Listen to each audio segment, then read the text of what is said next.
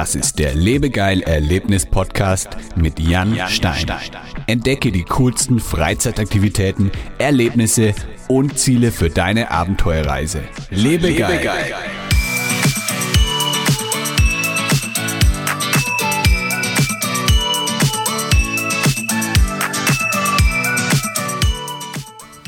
Maximilian Semsch ist im Jahr 2009 13.500 Kilometer mit dem Fahrrad von München nach Singapur gefahren, hat die gesamte Reise dokumentiert und daraus einen Film gemacht. Seitdem hat er noch viele weitere Reisen mit dem E-Bike unternommen, einige Filme veröffentlicht und gibt auch spannende Vorträge über seine Erlebnisse.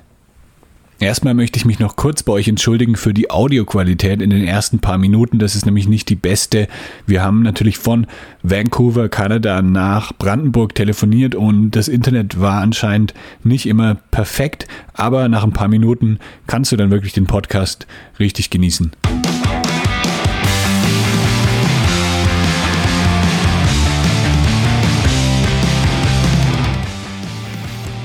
Hallo, liebe Erlebnisfreunde. Heute bei mir zu Gast im Erlebnis-Podcast ist Maximilian Semsch. Hi, Max. Hi, einen schönen guten Tag an alle da draußen. Ja, ich freue mich extrem, dass du dabei bist. Wir kennen uns ja schon eine ganze Weile. Wir haben uns damals in München beim Basketballspielen kennengelernt. Ja, genau. Wir hatten da so eine super Basketballgruppe in München-Heidhausen und äh, Spiel schon eine Zeit lang her, dass wir da gespielt haben, ne? Ja, es war, glaube ich, 2011, als ich hier in München war. Schon eine Zeit lang her. Aber das Lustige war, ich habe damals mir ein paar Wochen vorher, bevor wir das erste Mal zusammen gespielt haben, habe ich mir deine DVD gekauft. Und als wir dann Basketball gespielt haben, habe ich irgendwie, ich kannte irgendwie dein Gesicht, aber ich wusste nicht genau, wer du jetzt bist. Und dann irgendwann ist mir ein Licht aufgegangen. Ah, das ist ja der Typ aus der, aus der DVD. Ja, sehr lustig, ja, ich erinnere mich. Und für alle, die dich noch nicht kennen, auf deiner Website steht, du bist Weltreisender, Fahrradfahrer, Filmemacher und Referent. Wie würdest du denn deinen Beruf in nur einem Wort beschreiben? Ja, gar nicht so einfach zu sagen mit nur einem Wort. Also ähm, vielleicht Mensch, ich weiß es auch nicht. Also ein Wort ist wirklich sehr, sehr schwierig zu finden, um irgendwie das alles unter einen Hut zu bringen. Vielleicht Reisejournalist, ja, im sehr übergeordneten Begriff. Oder vielleicht Abenteurer? Könnte man das vielleicht auch so sagen? Ja, geht schon bestimmt auch, ja. Dann würden vielleicht irgendwelche Leute sagen dann, äh, ja, Abenteurer ist ja kein richtiger Beruf, aber eigentlich kann man sich ja selber aussuchen, was man so machen will und du hast dir eben das ausgesucht. Genau, aber ja, ähm, ist natürlich jetzt auch kein Ausbildungsberuf oder irgendwas, den man auf der Uni erlernen kann, äh, sondern es ist mehr so Learning by Doing eigentlich. Ja, genau. Ähm, wie hat es eigentlich bei dir damals so angefangen? Also du hast ja, glaube ich, irgendwie mal im Fernsehen eine Zeit lang gearbeitet und dann irgendwann hast du angefangen, dein eigenes Ding zu machen. Äh, ich habe äh, ganz normal Abitur gemacht und nach dem Abitur dann für so knapp eineinhalb Jahre bei Film und Fernsehen so diverse Jobs und Praktika gemacht vom ja, Kabelträger angefangen und bin dann drei Jahre auf Weltreise gegangen und dann war irgendwo mit Mitte 20 dann die Überlegung, ja, was machst du denn jetzt aus deinem Leben? Und dann gab es irgendwie die Option, naja, entweder zu sagen, man äh, geht zurück und studiert und macht was Vernünftiges, was Großmutter vielleicht ganz gern gesehen hätte, oder ich wollte, habe mir gedacht, Mensch, man muss ja irgendwo auch mit diesem Rumreisen seine Miete bezahlen können. Und ja, so bin ich dann auf die Idee gekommen, diese München-Singapur-Reise zu machen. Und das Ganze ist jetzt ja, elf Jahre her und heute kann ich sagen, ja, es hat funktioniert. Und diese München-Singapur-Reise war ja damals sozusagen der Anfang deiner Radreisekarriere. Kannst du da vielleicht ein bisschen mal mehr drüber erzählen, über die ganze Reise? Also wie hat das angefangen und wie weit ging eigentlich die Reise damals? Also der, der Hintergrund war, ich habe gesagt, na ja, was ist sozusagen der weiteste Punkt, den man von der eigenen Haustür aus erreichen kann? Äh, ohne Ozeanüberquerung. Und das ist dann sozusagen mit einer der südöstlichsten Überlandpunkte ist Singapur. Es ist zwar eine Insel, ja. aber von Malaysia aus gehen da auch noch zwei Brücken drüber. Und somit von hier aus gesehen einer der letzten Orte, der über Land zu erreichen ist. Ah, okay. Und ähm, genau, und dann war das Ziel eigentlich festgelegt und dachte mir, da radel ich jetzt einfach hin, nehme eine Videokamera mit, film das Ganze, mache einen Film draus und gewinne den Oscar und dann brauche ich nie wieder arbeiten. So. ja, geiler Plan. Ähm, Und ja, und das äh, ging dann 13.500 Kilometer durch, ich glaube, zehn Länder waren's, wobei ich damals 2008 während der Olympischen Spiele kein äh, Einreisevisum für China bekommen hatte und dann China sozusagen überspringen musste und bin dann hatte einen Flug auf der Tour über China drüber von Kasachstan nach Thailand und den Rest bin ich dann sozusagen geradelt. Ja, und jetzt aktuell bist du ja mitten in der Vortragssaison über deine letzte Reise. Wo ging denn die hin? Ähm, die letzte Reise, die ich gemacht habe, da bin ich einmal äh, den kompletten Donauradweg entlang von der Quelle bis zur Mündung ins Schwarze Meer. Und äh, der Vortrag läuft gerade und dann habe ich noch äh, sozusagen die vorletzte Reise, die ich gemacht habe. Da bin ich einmal durch alle 16 Bundesländer mit dem Rad, um mir mal so ein bisschen die unbekannte Heimat anzugucken. Da man ja doch oft irgendwo, gerade als junger Mensch, möglichst weit raus will, bis man irgendwann merkt, Mensch, du schaust dir die ganze Halb, äh, die ganze Welt an und nur das vor der Haustür hast du noch gar nichts gesehen. Und so war die Motivation da mal geboren, so ein bisschen doch mal ähm, die Heimat zu entdecken und nicht immer weit, weit wegzufahren. Also würdest du sagen, Deutschland ist auch wahnsinnig spannend und lohnt sich äh, mal ein bisschen näher zu erkunden. Ohne, glaube ich, übertreiben zu wollen, muss ich sagen, war es, glaube ich, vielleicht mit eines der, der spannendsten Länder, die man besucht hat, weil man ja doch zu viel irgendwo dann persönlichen Bezug auch hat. Und man merkt dann einfach doch, wie wenig man übers eigene Land weiß und wie wenig man eigentlich gesehen hat und wie viele faszinierende Ecken es ja wirklich im, im nächsten Umkreis gibt. Und was waren so deine Highlights auf deiner Deutschland-Tour? Boah, da gab es natürlich schon viele. Also zum einen glaube ich die Menschen, weil das Konzept meiner Reise lautete, äh, zeig mir deine Heimat. Und ich habe also die über, mal was man heute hat, soziale Medien und alles, äh, die Leute im Vorfeld informiert, was ich vorhab, habe gesagt, meldet euch doch bei mir und begleitet mich und zeigt mir so ein Stück eurer Heimat. Und da war ich total positiv überrascht, wie viele Rückmeldungen ich da bekommen habe. Ich dachte vorher, naja, wenn sich da so fünf bis zehn Leute melden, dann wäre das ja schon super. Und am Ende hatte ich 200 Leute, die auf dieser Reise mit dabei waren. Also das war schon äh, eine tolle Sache. Und jeder hat mit sehr viel Lokalpatriotismus äh, auch wirklich sehr toll und sehr stolz äh, immer seine Region vorgestellt. Und ähm, da waren auch wirklich sehr viele tolle Begegnungen mit dabei. Aber auch landschaftlich, muss ich sagen, hat Deutschland wirklich viel zu bieten. Vom alpinen Hochgebirge bis hin zu zwei Meeren, wunderschöne Strände, spannende Städte. Also äh, tolles Land. Und die Leute dann auf deiner Tour, sind die dann auch immer mitgefahren? Also haben die sich ihr eigenes Fahrrad geschnappt und sind dann eine, ein Stück mitgefahren? Genau, die meisten sind, äh, viele sind auch ein Stück mitgefahren. Einige andere haben mich dann vielleicht in der Stadt, wo sie wohnen, empfangen und mich dann abends zu Fuß rumgeführt. Aber viele, viele sind äh, wirklich dann auch zwischen einer Stunde und drei Tagen mitgeradelt.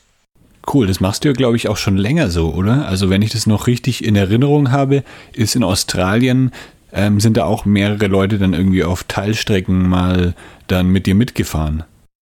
Genau, wobei das, also den Plan hatte ich damals in Australien schon, wobei das damals überhaupt nicht funktioniert hat, weil in Australien einfach keiner Fahrrad fährt. Also da sind die Distanzen einfach so riesig, da sagt jeder, wenn du da mit dem Fahrrad ankommst und sagst, willst du mit mir mal einen Tag durch die Wüste radeln, sagen alle nur, der hat ja einen an der Waffel. Ja, das kann er mal schön alleine machen. Das heißt, da hielt sich dann die Begeisterung wahrscheinlich eher in Grenzen. Ja, da war dann äh, ein, ein äh, langjähriger Kumpel von mir aus England, den ich schon seit äh, von meiner ersten großen dreijährigen Reise kenne. Äh, der war zufällig zu dem Zeitpunkt auch in Australien und der ist dann für gut 5000 Kilometer mitgeradelt. Dann äh, ist meine Frau auch gut 5000 Kilometer mitgeradelt und einen Schweizer hatte ich noch in Australien, der zumindest einen Tag mitgeradelt ist.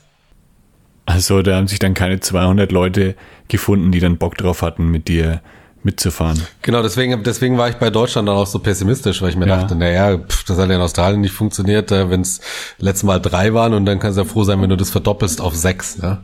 Aber hat dann doch hier sehr gut geklappt. Ja, Deutschland ist schon ein ziemliches Radfahrerland, oder? Absolutes Radfahrerland und muss ich auch wirklich sagen, dass ich durch diese Reise auch so ein bisschen mein Bild vom Deutschen an sich geändert hat. Also vielleicht vor dieser Reise durchs eigene Land war hatte ich nicht immer das, das, das positivste Bild von, in Anführungszeichen, dem Deutschen, den es natürlich mhm. nicht gibt. Äh, aber ich muss sagen, Deutschland unglaublich, äh, Gastfreundschaft wird groß geschrieben, unglaublich nette, tolle Leute. Äh, und so viele Leute haben einfach die Tür aufgemacht und gesagt, komm hier, äh, kriegst ein Abendessen, kannst hier übernachten. Sehr und cool. ähm, ja, wirklich spannende Geschichten. Und auch so dieses, was das Reisen ja auch so ein bisschen ausmacht, so Leute auch kennenzulernen. Ja? Äh, und das funktioniert hier äh, im, im eigenen Land genauso wie in allen anderen Ländern auch, wo ich unterwegs war bisher. Ja, ich glaube, wir sind auch immer ein bisschen zu kritisch mit uns. Also wir Deutschen sind gar nicht so verschlossen und so, ähm, ja, so ungastfreundlich. Schlecht gelaunt. Ja, schlecht ja genau. Gelaunt. Das, das stimmt und eigentlich gar nicht so. Also ich habe das auch. Der Bayer sagt zwar Grantelhuber, ja, ich finde, das haben wir ja.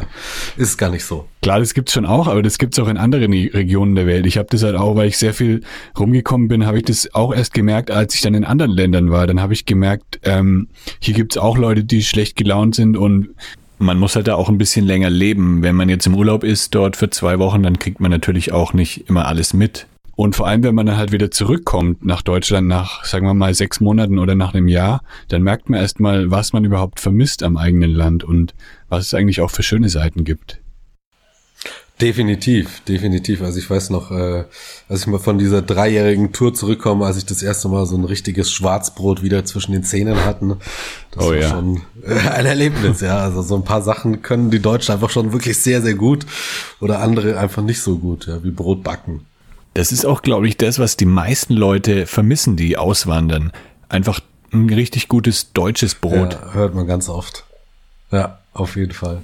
Also in Mexiko hatte ich überhaupt keine Chance, irgendwie gutes deutsches Brot zu bekommen. Und hier in Kanada ist es ein bisschen einfacher. Aber jetzt so richtig gutes Brot, wie man es zum Beispiel beim Schwabacher Dorfbäcker kriegt, ist wirklich schwierig irgendwo anders. Ja, das stimmt, definitiv. Aber natürlich auch kulinarisch haben viele andere Länder natürlich auch ihre absoluten Highlights. Also gerade natürlich auch Mexiko, ja. Ja, auf jeden ähm, Fall. Aber auch, was ich halt auch oft gefragt werde, ja, ähm, ob es mir denn, warum ich denn überhaupt hier bin, ne, oder nicht irgendwo anders im Ausland lebe. Und ich muss sagen, dass ich es dann schon auch, ähm, auch zum Arbeiten finde, dass du einfach viele, viele Vorteile hier hast. Ähm, allen voran, dass hier Dinge einfach funktionieren. Also viele meiner ganzen Vorträge und so, da gibt, da mache ich nie einen Vertrag, das ist einfach so, ja, äh, ausgemacht und das gab auch noch nie Ärger oder Probleme, ja, oder einfach so, man telefoniert mit irgendjemandem, macht einen Termin aus und der steht auch ein halbes Jahr später noch. Und da merkt man dann schon auch in vielen Punkten, äh, wo man selber sehr, sehr deutsch ist.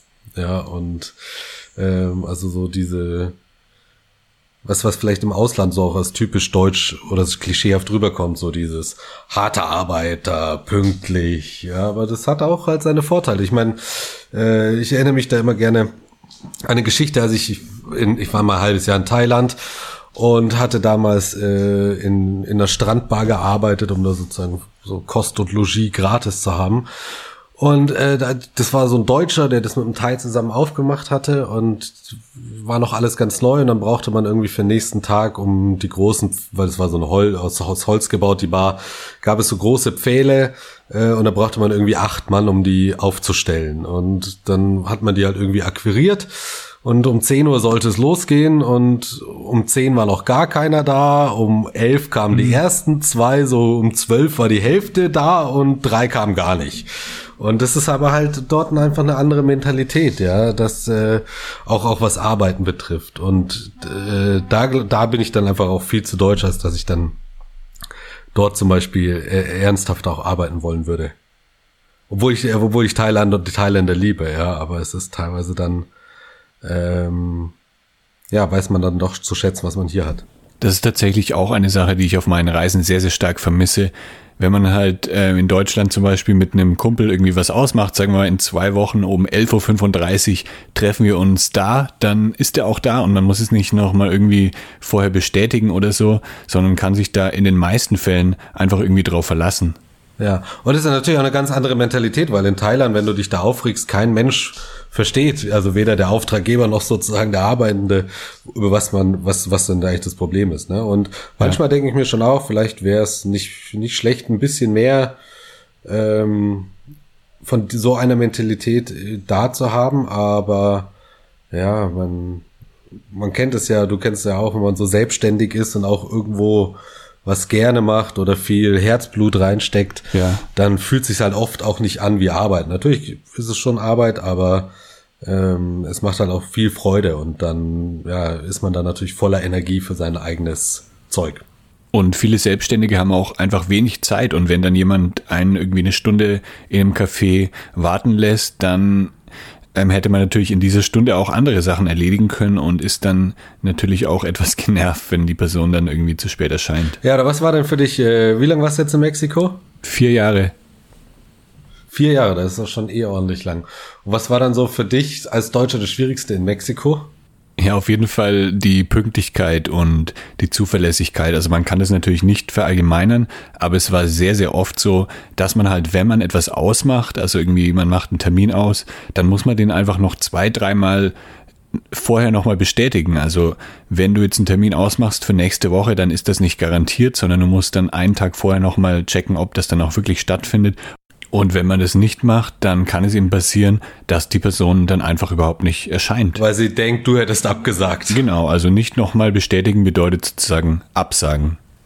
Ja, das war für mich auf jeden Fall sehr, sehr schwierig in den vier Jahren. Also ich habe mich zwar irgendwann ein bisschen dran gewöhnt, aber ich bin irgendwie nie wirklich damit klargekommen. Also ich fand es immer sehr, sehr ähm, komisch. Ja, aber es ist sehr lustig, weil, weil viele, weil man trifft ja auch auf Reisen so viele unterschiedliche Leute, natürlich auch viele aus Deutschland, die vielleicht ausgewandert sind oder lange weg sind. Aber ich finde auch bei den Leuten ähm, gibt schon dieses, dieses, dieses typisch Deutsch stimmt schon so ein bisschen. Also ein paar, paar Eigenschaften, glaube ich, gibt schon, die, die man als typisch deutsch beziffern kann, auch wenn es natürlich nicht jeden deutschen Staatsbürger dann betrifft.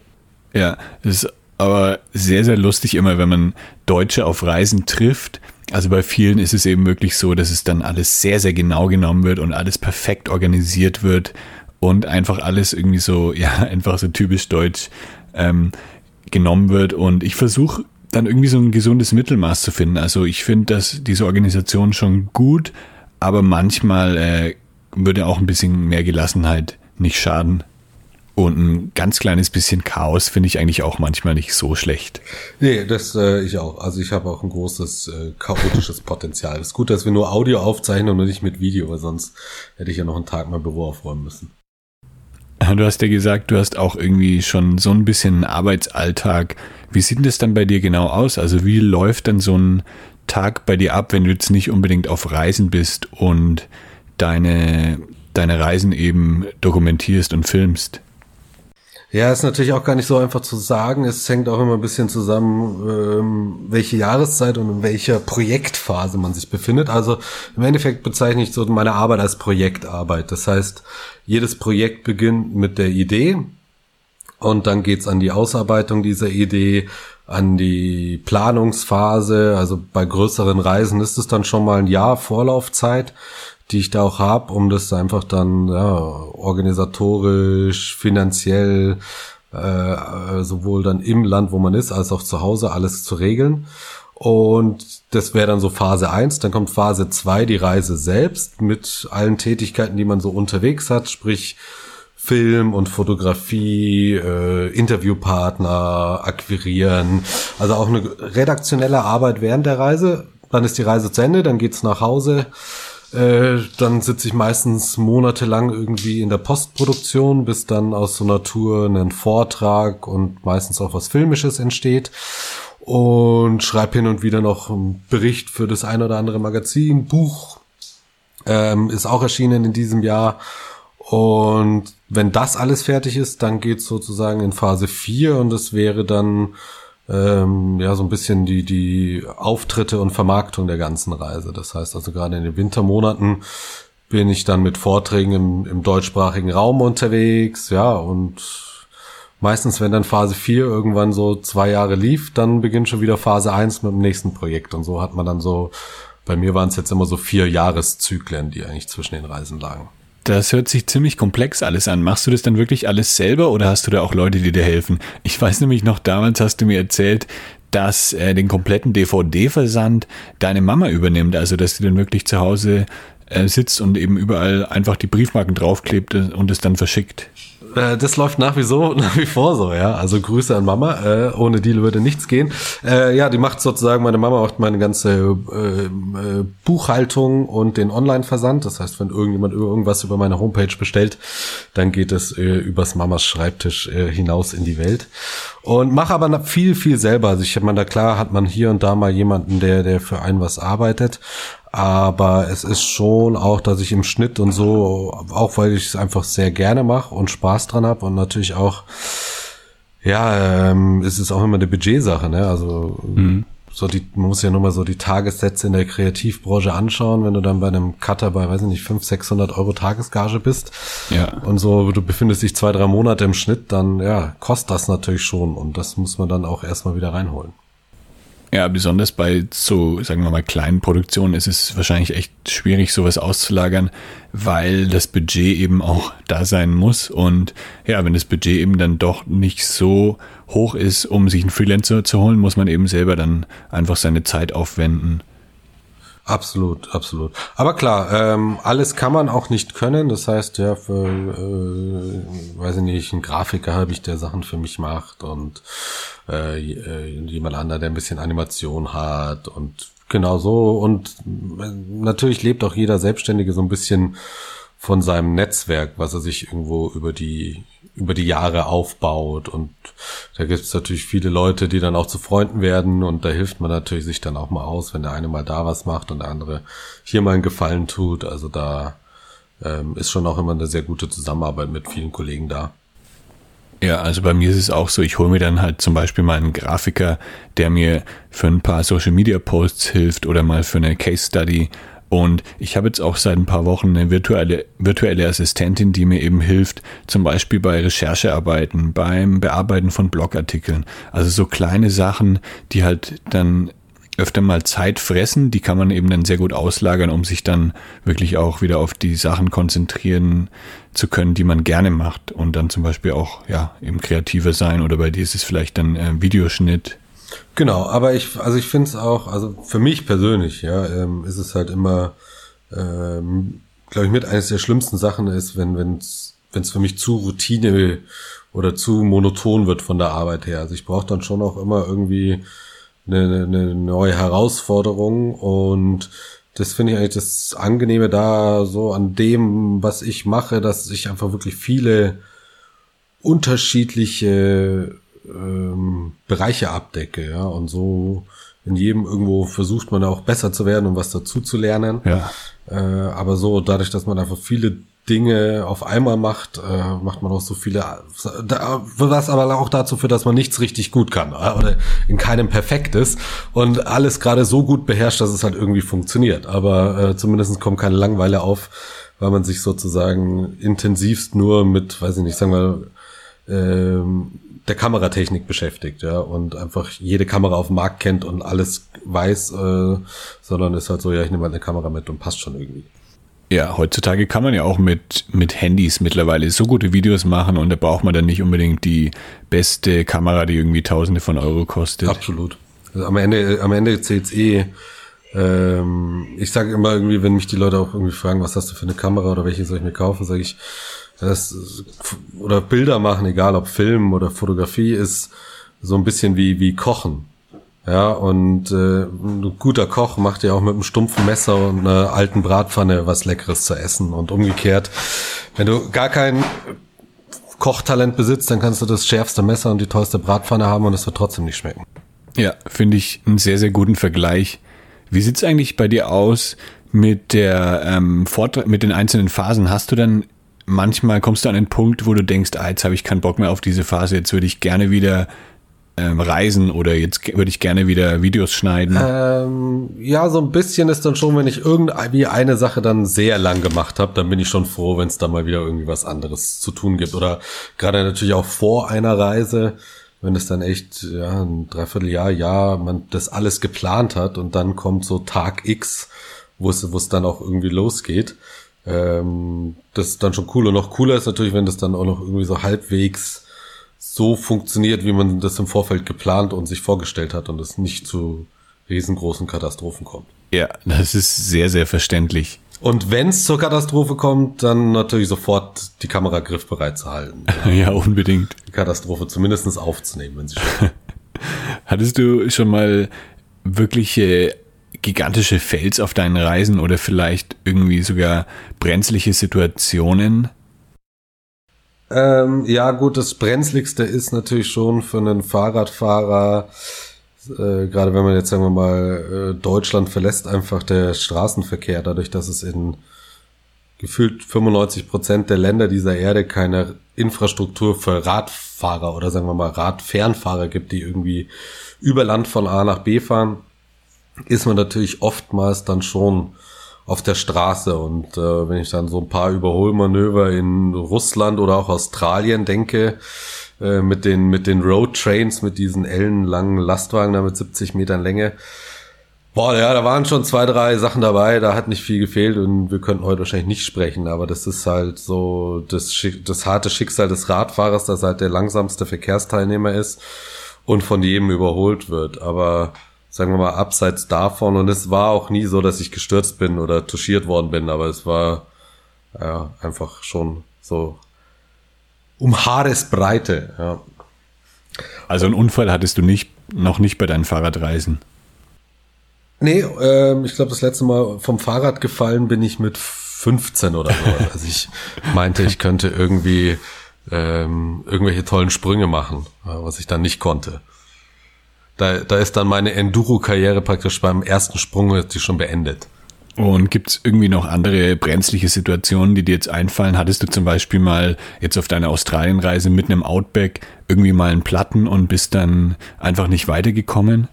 Ja, äh, in, äh, komisch ist, äh, das, das Ironische ist, dass bei all meinen Fahrradreisen, also in Australien hatte ich damals auch noch äh, da war ein Kameramann mit mit und äh, da hätten wir übrigens Personal. Also Australien war mit Kameramann und der war im Auto unterwegs und das Einzige, was die ganze Reise Ärger gemacht hat, war dieses bescheuerte Auto, was wir irgendwie gebraucht gekauft hatten und es ging ständig kaputt und hat fast unser komplettes Reisebudget aufgefuttert. Ja, und das oh, fand ich dann schon irgendwie etwas deprimierend, dass du versuchst, eine Radreise zu dokumentieren und dann ähm, zerstört dir so ein Begleitfahrzeug praktisch fast die Reise. Aber das war auch wirklich so mit die einzige kleine Katastrophe und äh, ja, ein paar Jahre später lacht man darüber. Aber sonst muss ich auch wirklich sagen, nie irgendwo ernsthaft krank gewesen, nie überfallen worden, keine Tropenkrankheiten. Also ich, ja, ich kenne andere Leute, die sind irgendwie zwei Monate unterwegs und denen passiert alles auf einmal. Ja, und auf deinen Reisen war es ja echt krass, weil du warst ja, du bist mehrere tausend Kilometer nach Singapur gefahren und warst dann wirklich komplett abseits von jeglicher Zivilisation, warst in Russland unterwegs auf in sehr, sehr ländlichen Gegenden und ähm, hattest du da nicht irgendwie auch Angst, dass was passieren könnte oder dass du mal überfallen wirst oder so?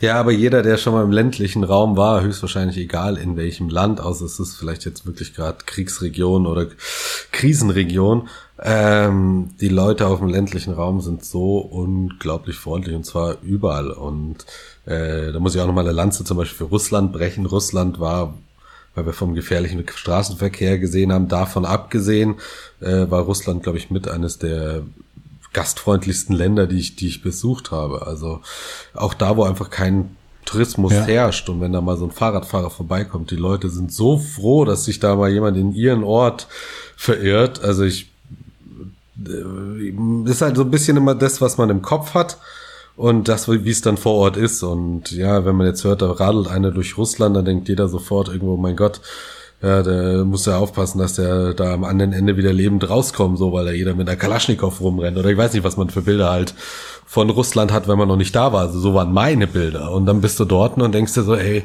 was für grandiose Leute. Ne? Und so, so toll, so nett.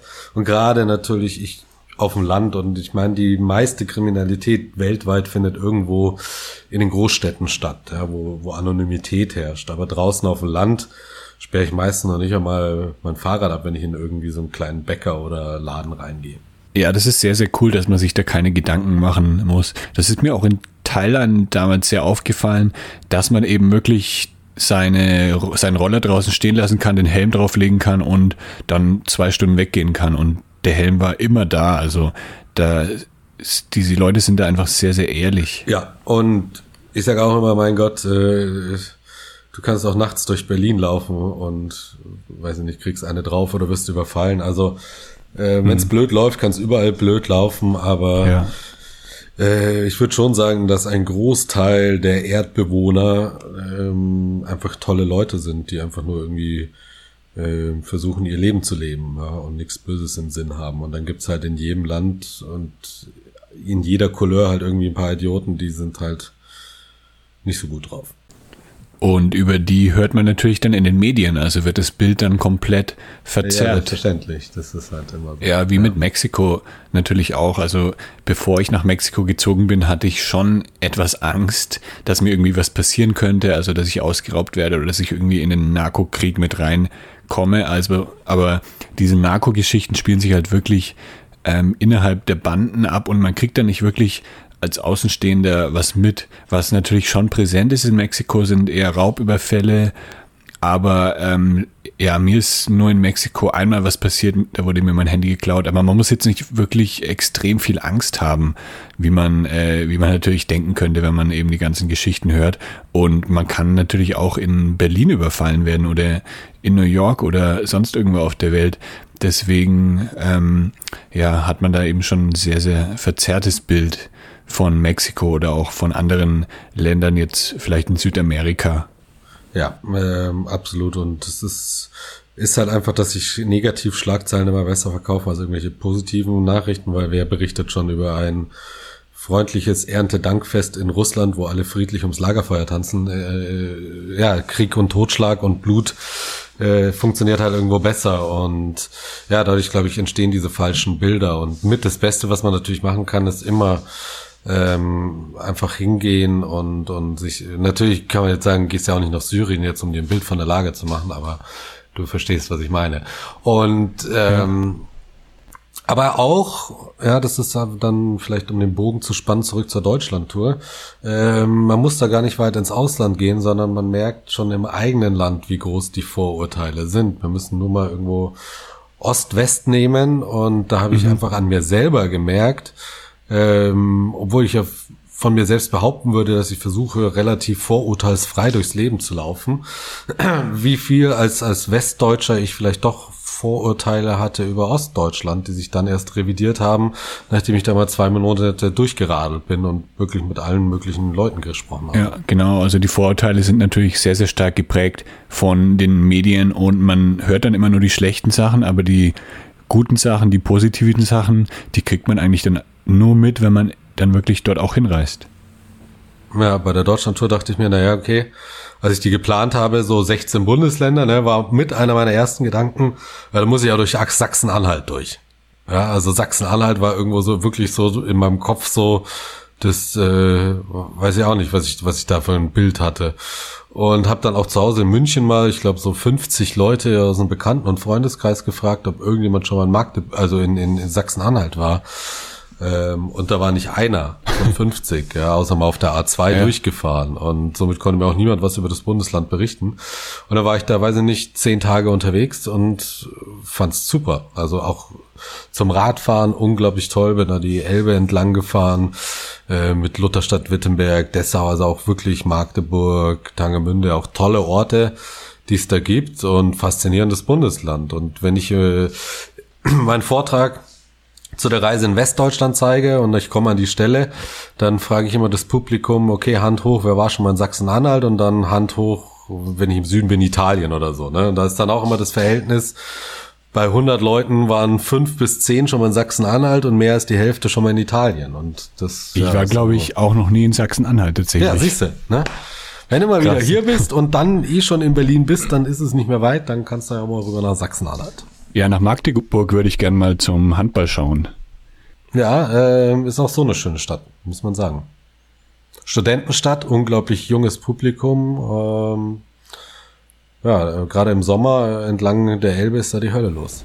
Cool, das kommt auf jeden Fall auf meine Liste. Vielleicht schaffe ich es nicht ganz äh, nächstes Jahr, aber ähm, ja, nächstes Jahr habe ich schon so viele Aktivitäten auf meiner Lebegeil-Liste, aber ja, auf jeden Fall steht es jetzt auf meiner Liste für irgendwann. Wie lang mal. ist die denn, deine Lebegeil-Liste? Oh, meine liebe Geil-Liste ist lang. Also nächstes Jahr. Wie viele Leben brauchst du denn? Ich bräuchte sehr viele lebegeile Leben. Also jetzt aktuell sind es, glaube ich, über 50 Aktivitäten, zu denen ich eingeladen bin. Zum Beispiel ähm, Escape Rooms, Bungee Jumping, Laser Tag. Also es gibt sehr, sehr viele Sachen, die ich dann nächstes Jahr machen muss. Na, du Armer, du hast auch einen echt einen harten Job, ne? Ja, es ist halt wirklich Ja. schon ziemlich anstrengend. Also du kennst es ja, Ja, auch, wenn man halt so eine, Ja, wenn man so eine Reise dann planen muss. Also ich habe dann vielleicht, ja, nächstes Jahr ist schon ein bisschen länger, da habe ich dann drei Monate Zeit, um alles zu machen. Und ja, je nachdem, wie lange meine Freundin dann ein Visum kriegt, die kriegt ja eigentlich nur drei Monate als Mexikanerin.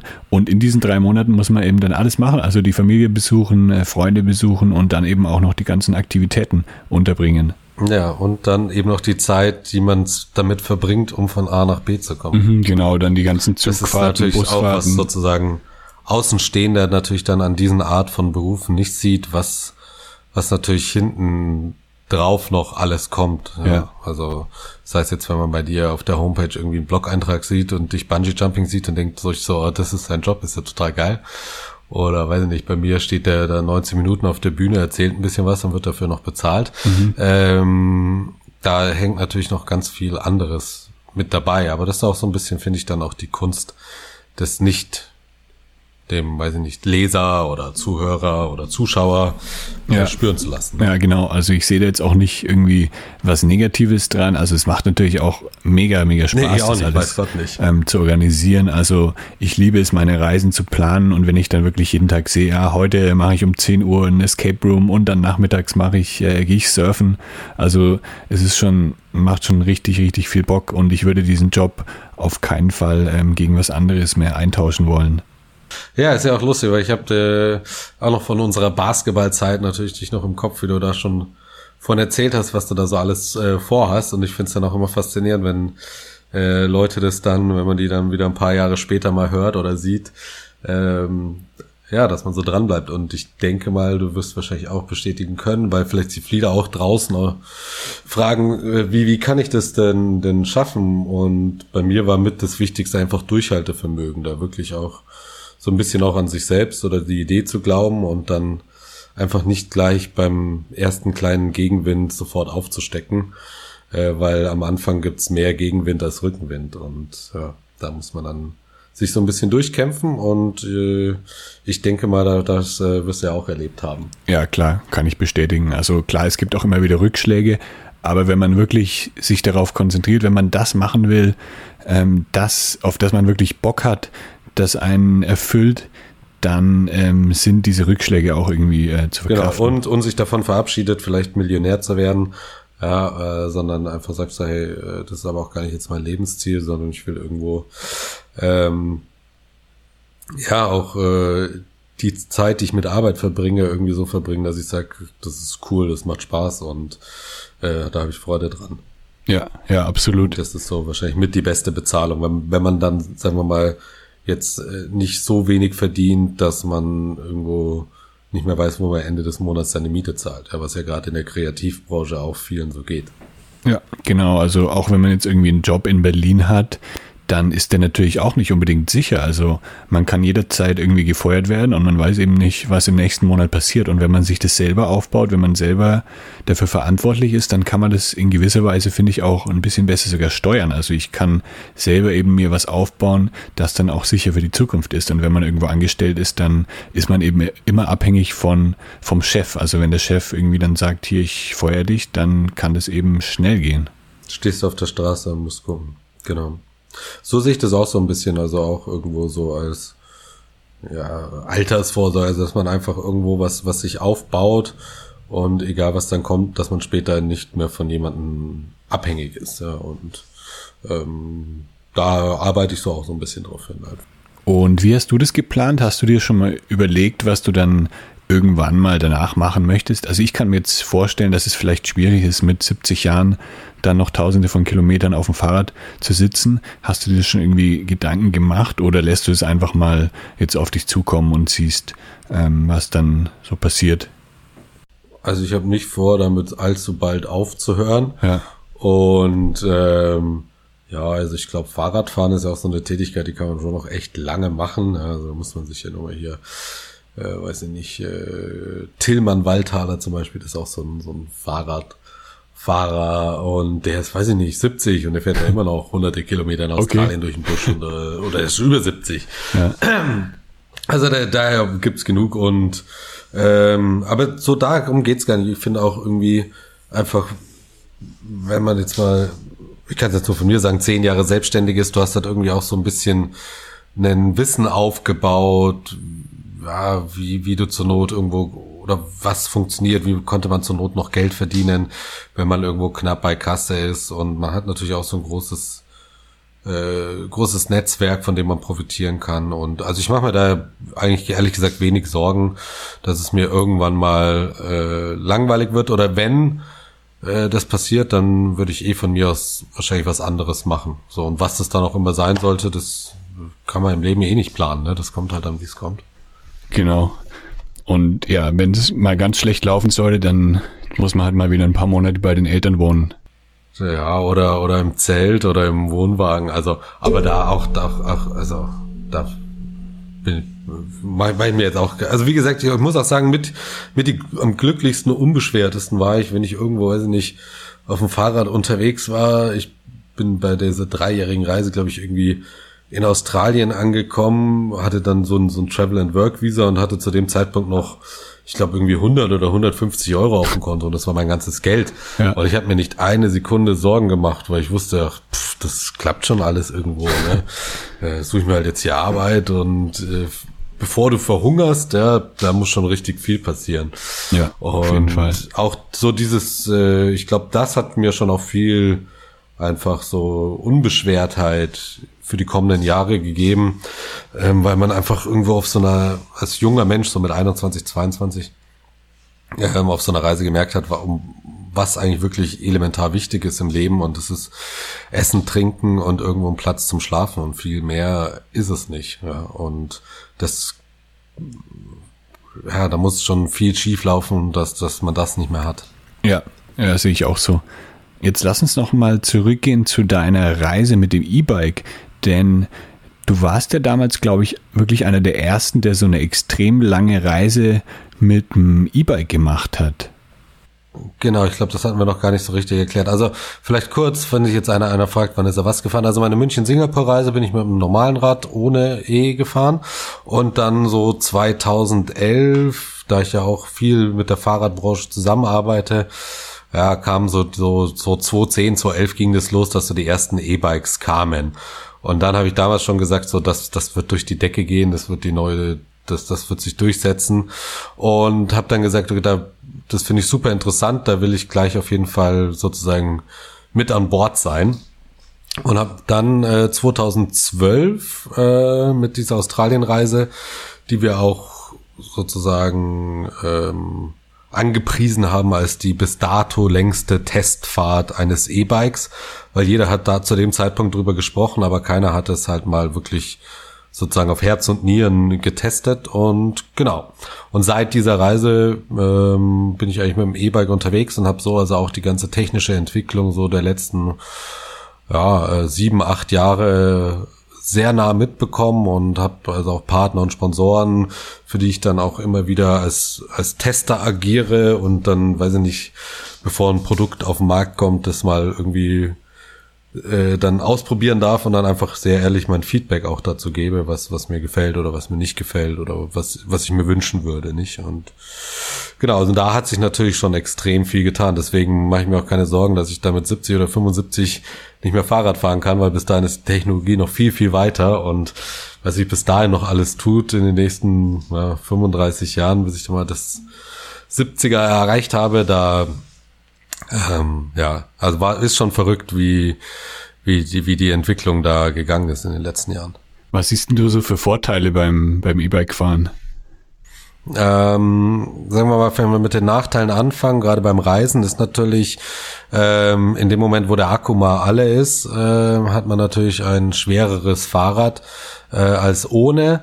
Ähm, das heißt, in Regionen wie jetzt natürlich auch Australien ähm, äh, ist es äh, dann natürlich schon sehr, sehr schwierig. Äh, aber der große Vorteil, wenn man jetzt zum Beispiel Deutschland oder generell Mittel- und Westeuropa unterwegs ist, wo viele Menschen leben und es viele Steckdosen gibt, ist für mich so ein bisschen der Vorteil, ähm, für mich ganz persönlich, ähm, dass ich einfach nie zu erschöpft zum Arbeiten bin. Und mit Arbeit meine ich jetzt anzuhalten, zu mhm. fotografieren, die Videokamera auszupacken, irgendwas zu filmen, weil gerade irgendwas Interessantes da ist. Und ich weiß es noch von meiner Reise von München nach Singapur.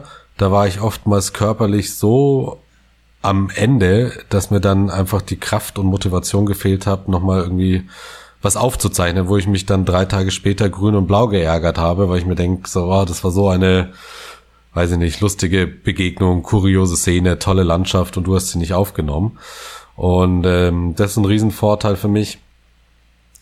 Und einfach, äh, man, die Durchschnittsgeschwindigkeit ist ein bisschen schneller. Also bei Reisen ohne E war ich so mit, mit Gepäck 15 kmh im Durchschnitt unterwegs und mit E-Bike mhm. 20 kmh. Und so ein bisschen diese 5 kmh Unterschied, das ist so für mich so ein bisschen das, was auch äh, der Motor dann äh, zuleistet. Man muss ja immer noch treten. Also es ist ja kein äh, Motorrad, sondern Genau, also die meisten E-Bikes hat sich auch so ein bisschen nur so durchgesetzt als Wort. Konkret richtig wäre eigentlich der Begriff Pedelec. Also Pedelec bezeichnet ja. ein Fahrrad, was einen E-Motor hat, aber sozusagen keinen Gashebel, wo also nur ein Unterstützungsmotor ist. Und ja, ich schätze mal 97, 98 Prozent aller elektrischen Fahrräder da draußen sind Pedelecs. Nur ist das halt so ein unschönes Wort und deswegen hat sich so ein bisschen E-Bike eigentlich als, als Wort durchgesetzt, auch wenn es ähm, äh, nicht ganz korrekt ist. Und ich muss wirklich auch sagen, es macht mega Spaß, mit so einem E-Bike oder E-Bike zu fahren. Ich war jetzt neulich erst wieder auf einer E-Bike-Tour in Kanada hier unterwegs.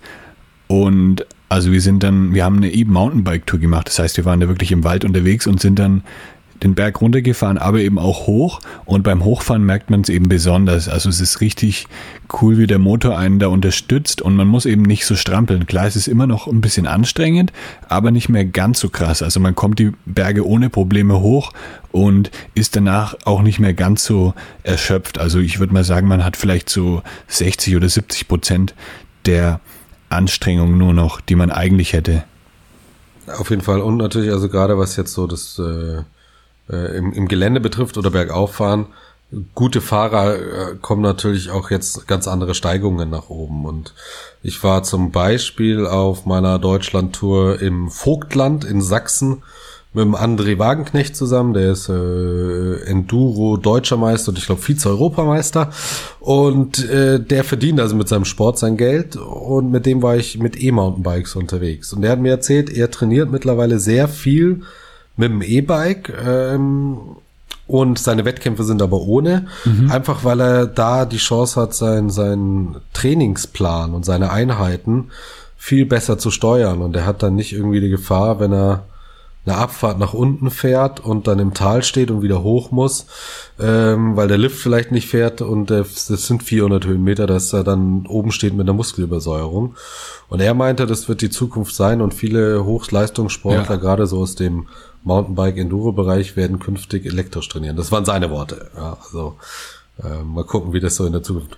Würdest du denn je wieder zurück wollen zu einem normalen Fahrrad auf deinen Touren? schwierig, weil wie du schon sagst, den Fahrspaß und die, die Freude am Fahren, die man da hat, auch einfach da mal bergauf zu fahren mit 15 kmh und Gepäck, ähm, tue ich mir gerade schwer, es mir vorzustellen, wieder zurückzugehen, aber ich habe natürlich auch noch normales Rad hier stehen, mit dem ich auch immer mal wieder eine Runde drehe. Aber so auf, gerade so auf Reisen mit viel Gepäck und, und schwerer Last, äh, finde ich das E-Bike schon äh, sehr, sehr gut. Und ähm, klar ist es dann natürlich, wenn du jetzt in sehr leere Regionen gehst, kommst du natürlich mit dem Strom irgendwo an ein Problem. Aber so meine letzten beiden Reisen wie Deutschland und die Donau entlang, das war überhaupt kein Problem. Genau, also E-Bike fahren macht auf jeden Fall richtig Spaß, kann ich nur bestätigen. Genau, also ich kann es auch nur empfehlen, ne? also, wenn es noch jemand noch gar nicht ausprobiert hat, einfach mal entweder auf einer so einer Messe oder die meisten Radhändler verleihen so ein Rad auch mal über ein Wochenende und einfach mal Wochenende ausleihen und mal fahren und äh, selber urteilen. Ne? Das ist äh, auf jeden Fall das Beste, was man machen kann. Oder auch zum Beispiel in vielen Touristenregionen. Also in Berlin kann man zum Beispiel auch eine E-Bike-Tour machen genau, durch die Stadt. Richtig. Oder ähm, was ich auch sehr geil fand, in Österreich, da war ich auch mal in den Bergen unterwegs und es macht einfach mega Spaß, dort dann ähm, halt nicht ganz so anstrengend seine Fahrradtour zu machen. Hast du denn schon jetzt Pläne für deine nächste Reise? Also du bist jetzt aktuell in der Vortragsphase, glaube ich. Und, äh, das, ist natürlich, das ist natürlich die meistgestellteste Frage, die ja, ja, ich weiß. kommt. Ich weiß, ja. Ähm, um ehrlich zu sein, keine riesigen Pläne, ähm, weil ich A noch irgendwo auch mit der ganzen Aufarbeitung vom, vom letzten Sommer von dieser äh, Donautour mit beschäftigt bin und ich dann eigentlich doch immer gerne erstmal irgendwie eins abschließe, bevor ich schon wieder das nächste groß plane, aber ich bin eigentlich im Sommer dann immer mal wieder zumindest eine Woche hier, eine Woche da mal mit dem Fahrrad unterwegs, um ja, einfach auch, äh, ich finde halt das, das Radreisen das Schöne, dass man da auch unglaublich gut seinen, seinen Kopf frei bekommt und wahnsinnig gut abschalten kann. Und ja, also ich schaue dann schon, dass ich jedes Jahr zumindest ein, zwei Wochen äh, auf dem Rad sitze und irgendwie ein bisschen durch die Gegend fahre. Oder anders gefragt, gibt es eine Reise, eine Radreise, die du unbedingt noch in deinem Leben machen möchtest? Also gibt es irgendeine bestimmte Strecke, die du sehr, sehr gerne mal mit dem Fahrrad abfahren möchtest? Ja, also so eines Tages mal. Ähm, also so die, die, ganze Panamerikaner zu fahren, ist natürlich schon auch irgendwo so ein Ding. Ähm, äh, was man mal gehabt, gemacht haben muss, ne? Oder was ich schon gerne machen würde, was mich schon auch reizen würde. Aber da weiß ich alleine schon, dass die Reisezeit äh, wahrscheinlich eineinhalb Jahre beträgt, wenn nicht mehr. Und das ist natürlich schon dann äh, sehr großes Projekt, das auch dann auf die Beine zu stellen. Ja. Weil auch eineinhalb Jahre Reisezeit heißt man, das eineinhalb Jahre zu Hause raus und nicht da und ähm, kann dort auch dann kein Geld verdienen ja, oder nichts einnehmen. Und aber eines Tages, ne? Das Leben ist ja noch lang, hoffentlich. Die geht dann auch durch Mexiko, oder? Genau, die geht also von Alaska bis Feuerland. Ja, wenn du da irgendwie Tipps brauchst für Mexiko, dann melde dich auf jeden Fall bei mir. Dann weiß ich schon, wo ich hingehe. Und aktuell bist du ja in Kanada, wobei, äh, bis ich die Reise in zehn Jahren mal starte, bist du wahrscheinlich schon wieder weitergezogen. Ja, da weiß ich noch nicht, wo ich dann genau sein werde. Aber vielleicht schaffe ich sogar irgendwann mal einen Abschnitt auf einer deiner Reisen mitzufahren. Auf dem E-Bike natürlich. Ja, auf jeden Fall. Auf jeden Fall, das kriegen wir hin. Aber das heißt auch für euch, ihr seid deutsch-mexikanisches, nicht verheiratetes Pärchen, dann ist es dann auch immer ähm, schwierig, weil mit den ganzen Visa-Bestimmungen, oder? Dann auch mal zu sagen, man will irgendwo längere Zeit bleiben, da muss man mal gucken, wie, wie wer darf wie lang bleiben. Ja, ja, richtig. Also wir haben jetzt erst angefangen vor ein paar Monaten mit dem Reisen. Also Mary hat ihren Job gekündigt in Mexiko und genau, hier in Kanada ist es kein Problem, da darf jeder von euch sechs Monate bleiben mit dem Touristenvisum.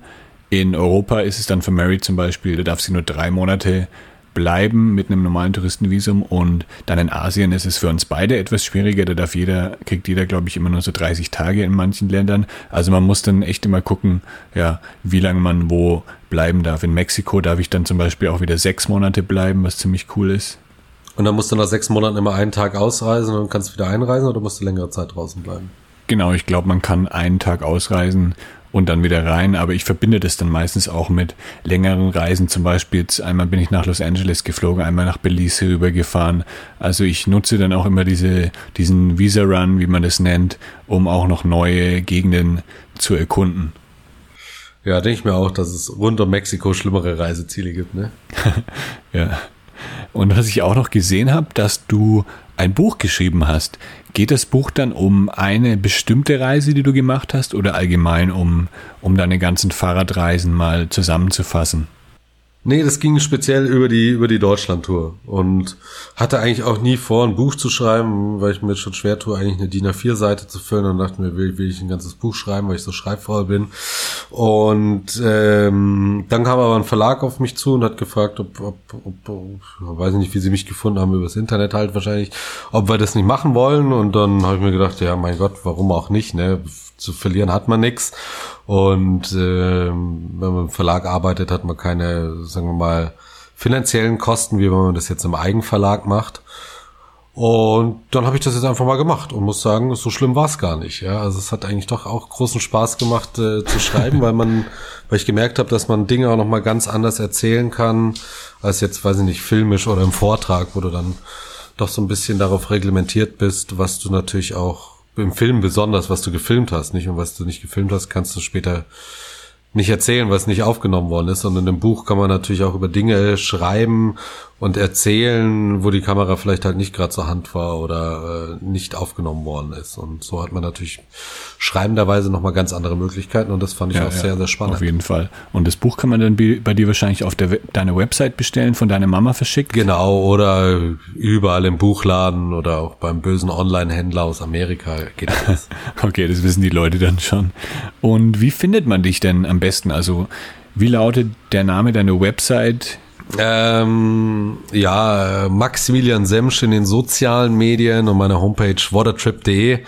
Und da gibt's dann alle weiteren Infos, Termine, wann ich wo zu sehen bin und einen kleinen Shop, wo man die ganzen Sachen halt auch äh, bestellen kann. Super, das verlinke ich natürlich dann auch noch in den Show Notes auf lebegeil.de slash podcast.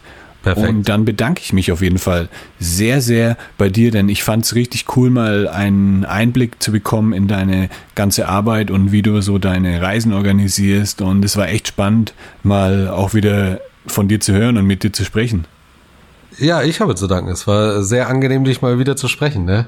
Mal gucken, wann wir wieder gemeinsam auf dem Basketballplatz stehen. Ja, hoffentlich sehr, sehr bald. Ich hätte mich wirklich Bock, mal wieder Basketball zu ja, spielen. Ja, ich auch. Schauen wir mal. Ich bin, äh, wohne mittlerweile auch nicht mehr in München, sondern in Brandenburg in der Nähe von Berlin. Also, wenn du in Berlin bist, sag Bescheid. Das werde ich auf jeden Fall machen. Ich wünsche dir dann noch ganz, ganz viel Erfolg bei deinen ganzen Vorträgen und wir hören uns bald mal wieder. Bis dann, ciao. Danke, gleichfalls viel Erfolg bei deiner Arbeit und bis zum nächsten Mal, ciao.